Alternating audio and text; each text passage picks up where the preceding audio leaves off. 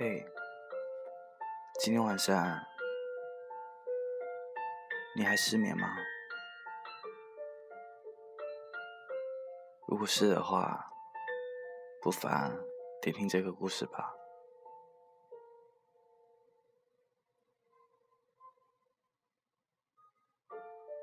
他认识了很多的有钱人，经常坐着他们的豪车去吃饭。他们大多数人当中。对能够和 A 上床这件事情表现出了极高的热情，却只有少部分的人能够流流露出真正的交往的念头。而这小部分的人里面，A 还在严格的甄选着，希望能够找出一个灵魂有共鸣的人。有的时候，A 也会和我一起去兜风。我们从城市的夜色里穿过，他总喜欢打开车窗，摊开手掌。迎接呼啸而来的风，我对他说：“嘿，你就不要做梦了。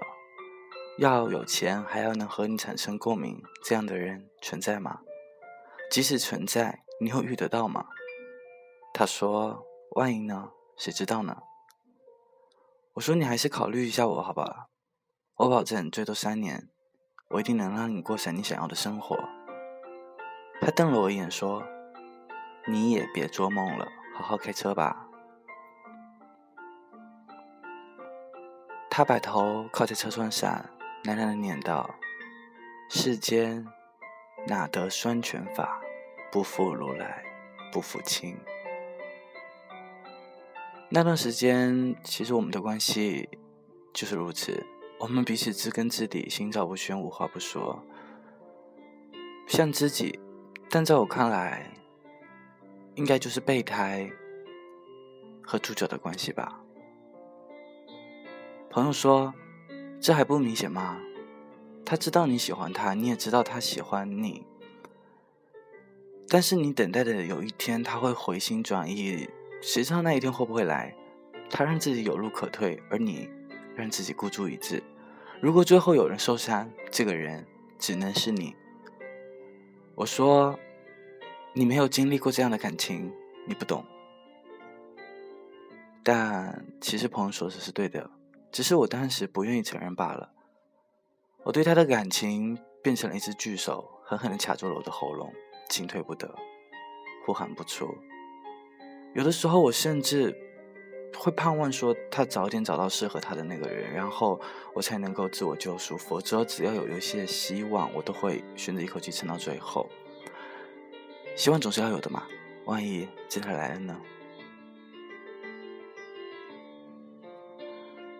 我是在那天下午五点多的时候接到了他的电话，那是一个小长假，我和几个朋友在川西徒步，当时我们刚走了几十里的山路，准备扎营。A 说：“你在哪？我想见你。”我说：“我在川西，出什么事儿了吗？”A 说：“哦，那就算了。”没什么，你好好玩吧。还没等我猜透其中的玄机，A 的短信就来了。短信里是这样写的：突然觉得好累，好想借你的肩膀靠一下。我知道我一直在等待的那一天，于是我会发短信给他。我是这样说的：我马上往回走，你等我，明天晚上你就能看到我了。于是我站起来。暮色将至，群山巍峨。我和他之间隔了一千多公里，我们走过来花了三天，而我要在一天之内回去。我朝着对方所在的东南方向，用偶像剧中男主角的口吻，默默地说了道：“等我。”我迅速地打开好背包，到最近的村庄询问有没有摩的可以把我这送到镇上，打了好几个电话。一个小时以后，一辆摩托车从另外一个村子过来接我。三百块钱谈妥以后，三三十到四十公里的山路颠得简直是屁股已经失去了知觉，耳朵也失去了听觉。到达镇上的时候，其实已经快要到九点钟了，但镇上没有车开往新都桥，我就只能站在路口搭车。漆黑的夜色笼罩的小镇，星星点亮了，经过的车辆很少，基本上不停。但是好在两个小时以后，我搭上了一辆重型卡车，在凌晨两点多钟的时候打抵达了新都桥。我打开了一家客栈的门，倒头就睡。我睡了三个小时，早晨六点钟在路边等到了一辆开往成都的大巴。三幺八的国道其实还蛮拥堵的。到了下午五点的时候，大巴被卡在单边限行，就是困在雅安附近，也不知道他什么时候能开。于是我就随机下车，打听到从另外一条老路可以绕着过去。于是我租了一辆私家车，把我送到雅安。在车上，我和司机聊了聊，他答应用一千块钱直接把我送到目的地。司机问：“你怎么这么要急的赶回去啊？是不是有什么重要的事？”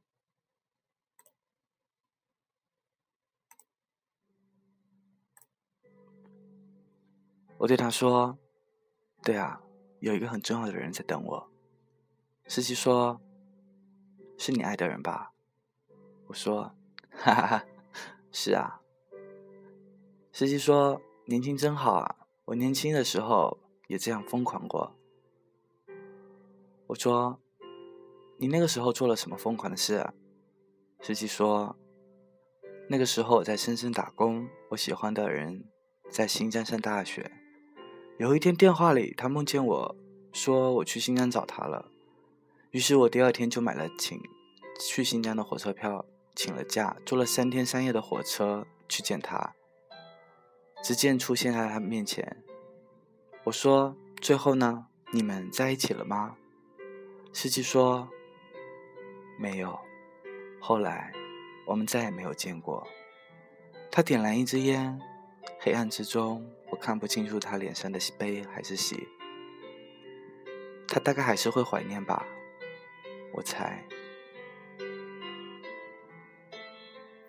到达的时候已经是晚上的十点了。A 在经常去的江边的酒吧等着我，没有想象中的那种抱头痛哭或者深情相拥之类的。A 倒是很平静，可能他生活上出现了一定的变故，但是他只字未提，就好像什么事情都没有。我向他讲述着旅行路上的一些机遇啊，他微笑着听着，慢慢的喝着酒。我们一直聊到了凌晨一点。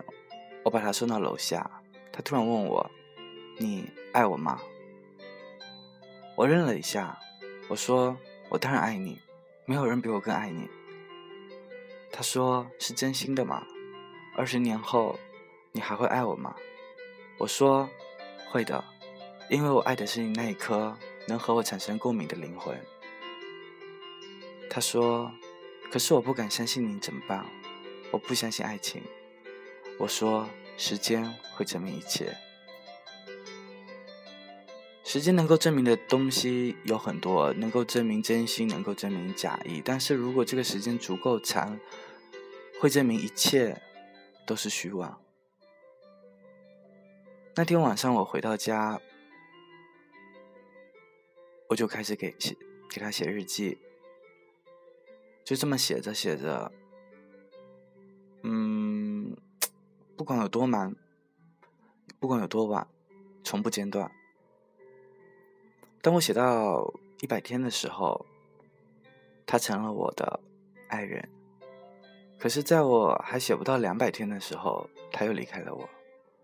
那个时候，A 的工作上得到了一个机会，可以调任去上海担任一个管理的岗位。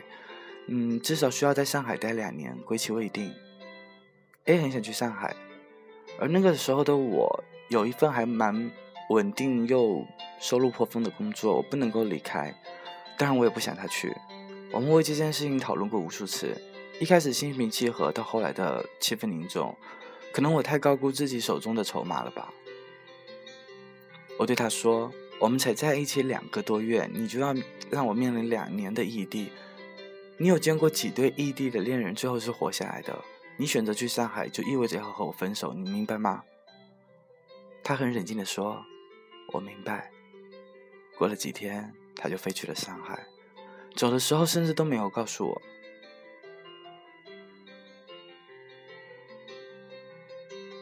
于是，还不到五十天，我承认我失败了。我决定去上海，我辞掉了自己的工作。朋友都说我疯了。一个朋友劝我说：“你有没有想过，如果将来你们分手了，你就会变得一无所有？”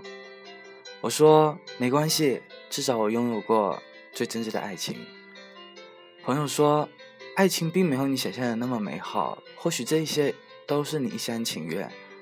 你觉得自己爱的天崩地裂、海枯石烂，到头来可能感动的只有你自己。”我说：“我没有想那么多，我这辈子可能就只有这一次真爱的机会。”我不想到老的时候后悔。朋友说：“这辈子还长，什么事情都有可能会发生。”我说：“我不管未来，我只要现在。”在去上海之前，我在网上发起了一个活动。呃，记得当时我们都很爱上的一个网站叫做豆瓣，在全国各地换了一百张的明信片，所有的明信片都是寄往上海你的住处。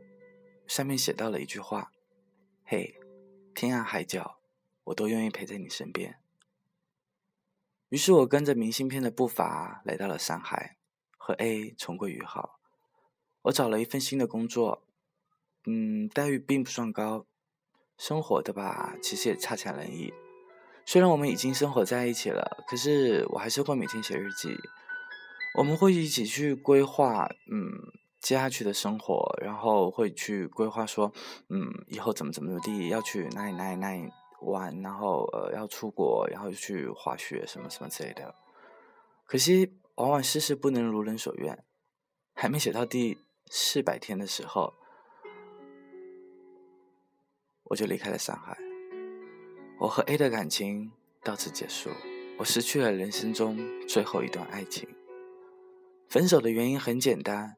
他爱上了别人，那是一个能够满足他所有期望的人。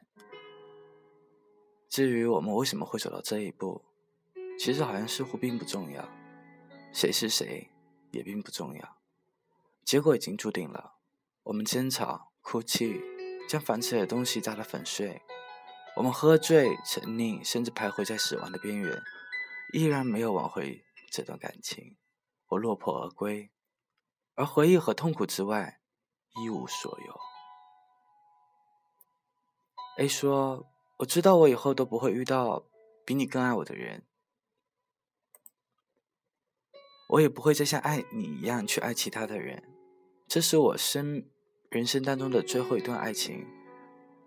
但是，对不起啊，一早我就跟你说，爱情对我来说并没有那么重要。”这段话。好熟悉。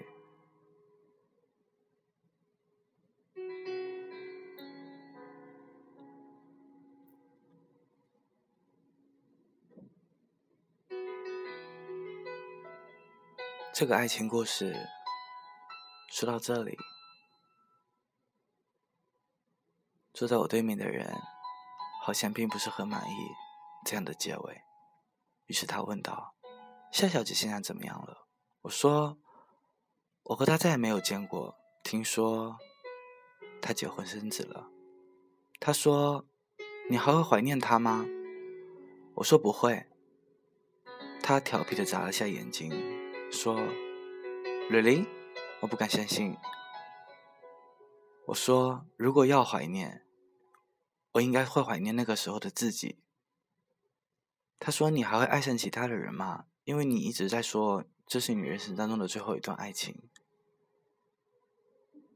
我说，那只是一句话而已，和我这辈子只爱你一个人这种话是一样的。大多数时候，我们总是喜欢给一段感情赋予一个空前绝后的开头，直到结束的时候才能才发现，其实这是一件很荒谬的事。他说：“你还会为了一个人连夜赶路走一千公里的路吗？”我说：“不会。”他说：“你还会为了另外一个人写日记吗？”我说：“不会。”他说：“那如果你爱上了一个人，你要怎么去表达对他的爱呢？”我说：“嘿，还没睡的人，我想我会对你说，我爱你，此时此刻。”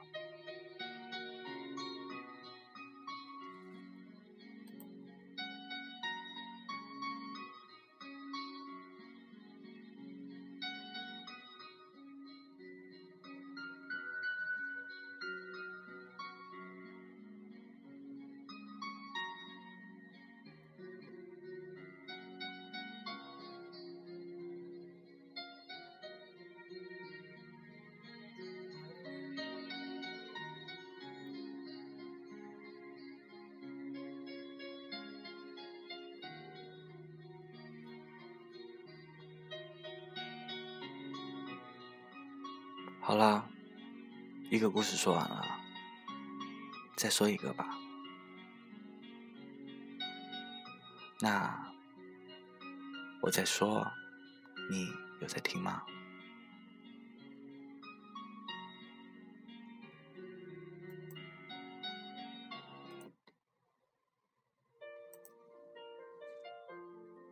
有很多人都会去去纠结一个问题，那这个问题就是，遇见了喜欢的男人上还是不上？什么时候上？我的答案是上啊，想上就上。感情专家总是建议，从认识到上床，必须要有足够的时间去了解，至少要三个月，先牵手，再接吻，最后才是上床，一步一步来。嗯，对于这样的答案，我只能说，嘿嘿，你怎么知道对方追你一定能追三个月？即使他追了你三个月才上船，你怎么知道你们一定会有一个非常 happy 的 ending 呢？未知、不确定的性质太多了，故事的情节要走向哪一段？不是你掐指一算就能算出来的。你喜欢他，喜欢 OK，那你就睡他，因为你有了睡他的理由。真爱是灵与肉的交流以后才会发生的事情，否则那叫单相思。有酒就去喝，有爱就去爱，一生那么短，蔡军几底下就真的过去了。良辰美景不是每天都有的，美好的感觉和气氛也应该不是随机出现的。如果每一个人的恋爱都循规蹈矩，那这个世界该有多无聊啊！可是有的人会说，得不到才金贵啊，太早被征服就很被动了。你觉得是这样吗？但那你还当自己是个猎物，你怎么知道上床以后你还会不会继续喜欢他呢？没准他更迷上你了呢。不试试你又怎么知道呢？总比两个人好了半年以后才发现上床一点都不和谐。之前的精神交流再也没有办法合拍的走下去了。还有的人会说，他都没有怎么对我付出，那这样上床会不会太缺了？我想说，我觉得你这个想法才缺呢。你把自己当成了物品，待价而沽，免费才是最昂贵的。如果你觉得自己吃亏了，那是因为你并没有那么喜欢他。从潜意识里来说，你把上船当成了一种交换。足够喜欢的话。睡了他，其实就是赚到了。真正的互相喜欢其实是不用追的，两个人一见钟情，其实这就是荷尔蒙的吸引，这是最原始的纯粹，也是忠于自己的身体。你不用去考虑对方是怎么想的，只要你确定清新的那一刻起，你需要他就足够了。喜欢一个人是不会去斤斤计较对方的付出，也不会去呃来回考验对方。能够睡了他就是最开心的事。有的人可能会觉得说，嗯，太快的上床不够矜持，那宁愿去去磨磨唧唧的去喜欢一个所谓的哎绿茶婊。一般来说，其实像这样的人通常都会被玩死，因为绿茶婊根本就不够喜欢他，所以才会有那么多的招数来去对付他。他只是一个备胎。如果真心喜欢的话，是压抑不住想和你在一起的冲动和欲望。爱情的本质是冲动和多巴胺，扯多了就不叫爱情，而是交易。婚姻是交易，爱情不是两码事儿。没有爱情的婚姻是纯粹的交易。人活就一辈子，你愿意守着一个空壳的婚姻，还是愿意找一个船上合拍、船下也能够交流的爱人？上船只是敲门砖，上船以后是否和谐，两个人是否能够做到精神上的良好沟通，还是产生一段优质感情的基础。船上不和谐的情侣早晚要上火，更不要提能够能够长长久久在一起了。我觉得，嗯，上传你千万就不要抱着说对方一定要对你负责的态度。我觉得只要你对自己负责就行了，做好安全措施，确定你跟他在一起，能让自己开心，然后就是对自己负责了。一旦不开心，那你就离开他吧。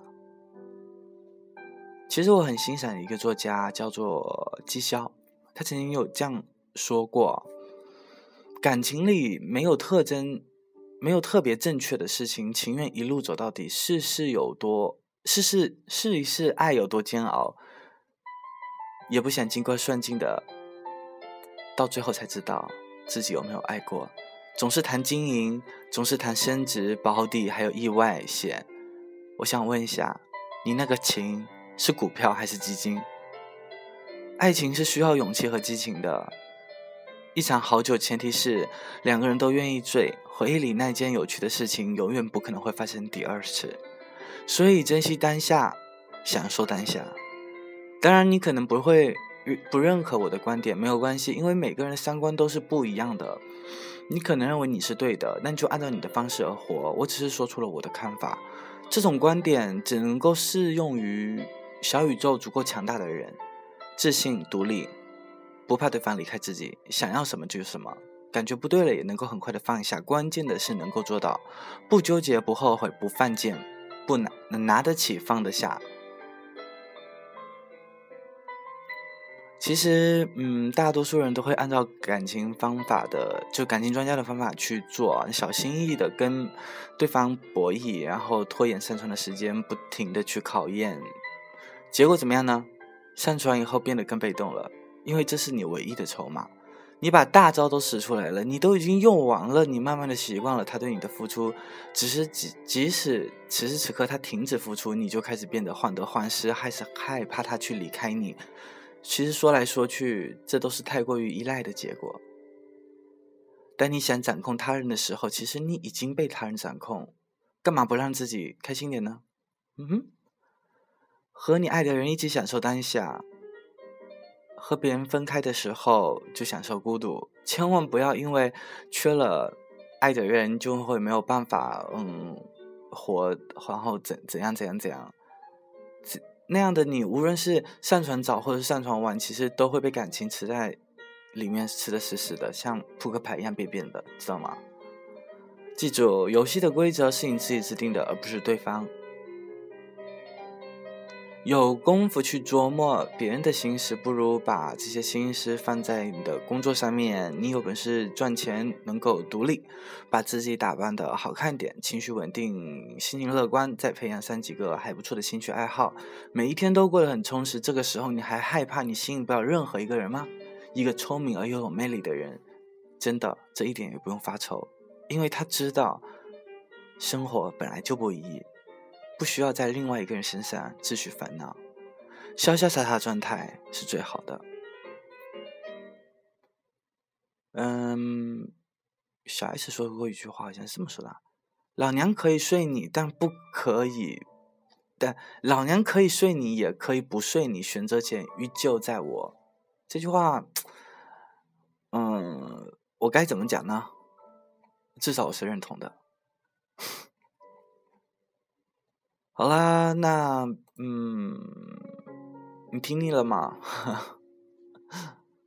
那我们最后听一首歌，然后要和你说晚安了。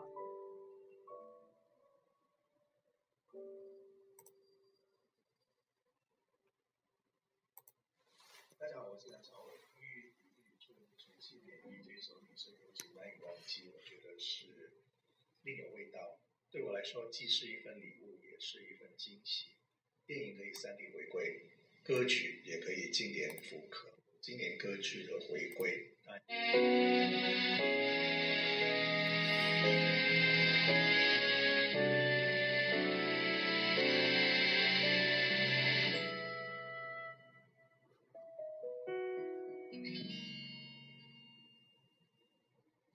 早已知道爱情。是难舍难离，早已知道爱一个人不该死心塌地，早已不再相信所谓天长地久的结局，所以我习惯了一个人的孤寂，所以我习惯在人来人去中保持清醒，所以我习惯戴上面具，不再为谁付出真心。但为何还是把你藏在心里？为什么还是等着你的消息？我怎能告诉自己说我一点都不在意？你是如此的难以忘记，浮浮沉沉的在我心里。你的笑容，你的一动一举。都是我所有的记忆，你是如此的难以忘记，浮浮沉沉的在我心里。改变自己需要多少勇气？翻腾的心情该如何平静？